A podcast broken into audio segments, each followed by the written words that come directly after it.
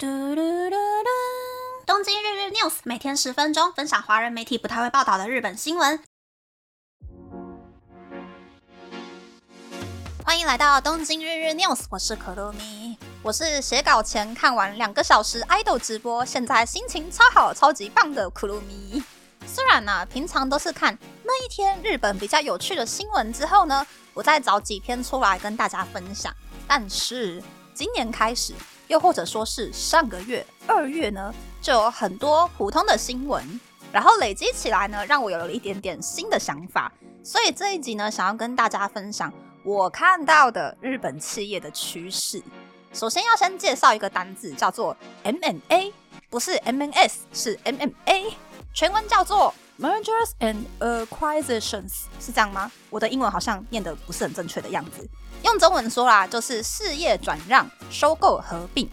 日本呢就有很多 M&A 的案例，在东京日日 news 里面呢，比较常提到的可能就是全家收购 OK 的案例，又或者是最近那个 Seven I 把西武搜狗百货出售。又或者是第三百零七集、三百零八集才刚刚介绍过的 KDDI 收购半间罗森的案例，又或者是呢，昨天才刚刚发布记者会的日本第一名的药妆店永旺集团旗下的维卢西亚要和日本第二名的药妆店慈乐哈合并。虽然日本的新闻呢用的字眼都是经营合并，但是说穿了呢，就是第一名吃掉第二名，是企业收购案。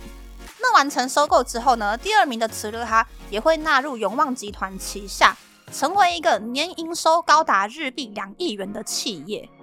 为什么日本这几年会出现那么多 M&A 的案例呢？我认为啦，第一个原因呢，可能是老板老了要退休了，可是又舍不得公司消失，又或是舍不得员工们失业，所以就有很多日本的中小企业，例如什么清酒公司啊、味增公司啊。就会把工厂设备连同员工一起转卖出去。日本也有很多标榜说可以用日币一千万元就可以帮你媒合收购公司当老板的中介公司。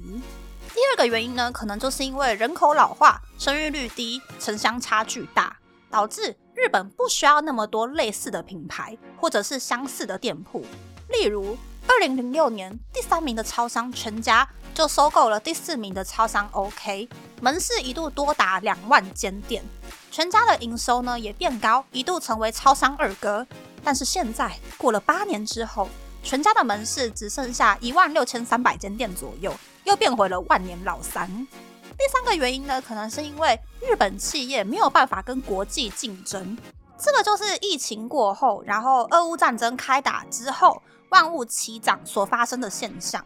就算商家稍微涨价了，可是商家为了不想要吓跑客人，也就只敢涨那么一点点价。但是缺点就是呢，原本啦可能扣掉成本之后的利润大概是百分之六十，可是涨价之后呢，利润就只有百分之五十五，根本就没有办法负担水电瓦斯还有人事费用，所以呢，就干脆把企业转卖给外资，看看外资可不可以救活这一间公司。在这种情况之下呢，就出现了。明明过得好好的，但是已经在未雨绸缪的企业，那间企业呢，就是罗森的母公司三菱商事。有一次收听东京日日 news 的朋友呢，可能还记得前阵子介绍过，三菱商事是日经涨不停之后获利最大的三大商社。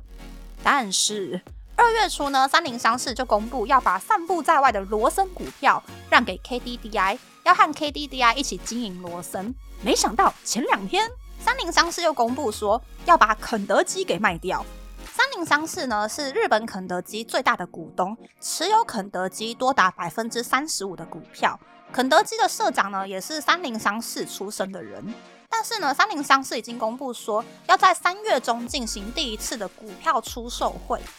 大家可能会想说，哎，肯德基是很不赚钱吗？但是其实呢，在疫情期间，很多人外带肯德基回家。肯德基是少数在疫情期间有赚钱的连锁餐饮店之一。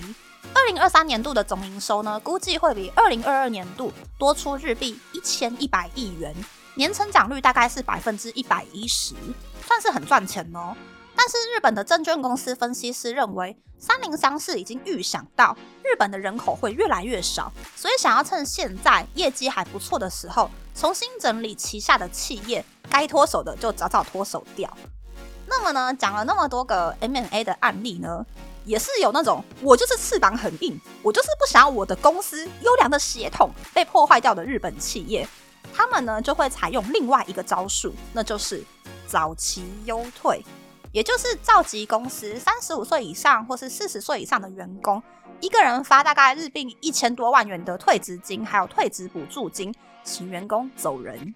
而这个早期优退呢，貌似啦，好像很久很久以前，日本经济泡沫化的时候呢，很多企业有搞过。而这几年呢，第一个搞早期优退的企业呢，就是变成老二的全家。在疫情爆发前呢，募集了八百个人退休，结果涌入了一千一百人报名，想要领钱走人。没想到，哎，全家办完优退活动之后呢，以为可以把省下来的人事费用花在设备投资上面，结果立刻遇到了新冠疫情大爆发。最后省下来的钱呢，都花在补助不赚钱的加盟店上。在那之后呢，日本大大小小的公司也都因为疫情经营状况严重的恶化，举办了早期优退的活动。那么，疫情已经结束的现在，居然在上个月呢，就有很多很多大家都认识的日本大企业搞了早期优退的活动。我觉得我还蛮乌鸦嘴的啊。第一个呢，就是。二月一日的第两百零一集被我吐槽，卖保健食品赢不过韩国的爱茉莉太平洋的资生堂。资生堂呢，在二月二十九日宣布，资生堂 Japan 要募集一千五百人优退，也就是要把大概百分之四点五的员工给优退掉。真的是，我真是不应该说他们的。第二个呢，是十二月二日的第两百四十五集介绍过，要大幅砍掉生产线的华歌尔。华歌尔呢，在二月二十六日宣布说，虽然他们募集一百五十名愿意早期优退的员工，没想到最后呢，居然有两百一十五人报名了。平均换算下来呢，一个人也是可以带走日币一千多万元的退职金。第三个呢，就是以体重机、血压机、体温计闻名的欧姆龙。欧姆龙呢，也在二月二十六日宣布说，要举办一千名员工的早期优退，也就是要把大概一成的员工给辞退掉。除了早期优退之外呢，欧姆龙的董事们也要连续三个月减薪。而欧姆龙会举办早期优退的原因，就是因为中国的景气变差，严重影响欧姆龙的业绩。这些呢，都只是日本国内的部分哦。我还没有算，因为 PS 五卖书 Switch 要在全世界募集九百名员工早期优退的 Sony 互动娱乐，到底日本企业能不能够在已经不敢连续三年大涨价、净利润越来越少的情况之下？在这个二零二四年成功避免 M&A 早期优退，又或是破产的局面呢？我觉得还蛮难的啦。在净利润变少的情况之下呢，其实最好的方法就是节省商品开发费用，节省设备投资费用，然后想办法去增加新的客群，或是增加商品的销售数量。可是如果你都没有去开发，你都没有去投资的话，你也赢不过国外的企业啊。再加上呢，日本人其实在这两年呢，已经习惯省钱这件事了，然后也很习惯存钱这件事。除了推活欧西卡兹之外呢，都已经不太花钱了。要打破这个局面，除非今年四月日本的中小企业们也全部都加薪百分之五以上，又或者是呢，日本的央行想办法让日币大升值，强行终止这个万物齐涨的局面。只不过啦，日本央行已经体会到，就是日经打破三十五年来的记录，搞不好还可以继续升上去的这个甜头了。应该是不会那么简单就让日币升值，甚至很有可能会把日币继续跌下去。到时候啊，只会让外资、大企业、投资家的荷包赚满满，但是普通老百姓会变得更民不聊生吧。我现在依旧还是非常的很不看好日本的经济。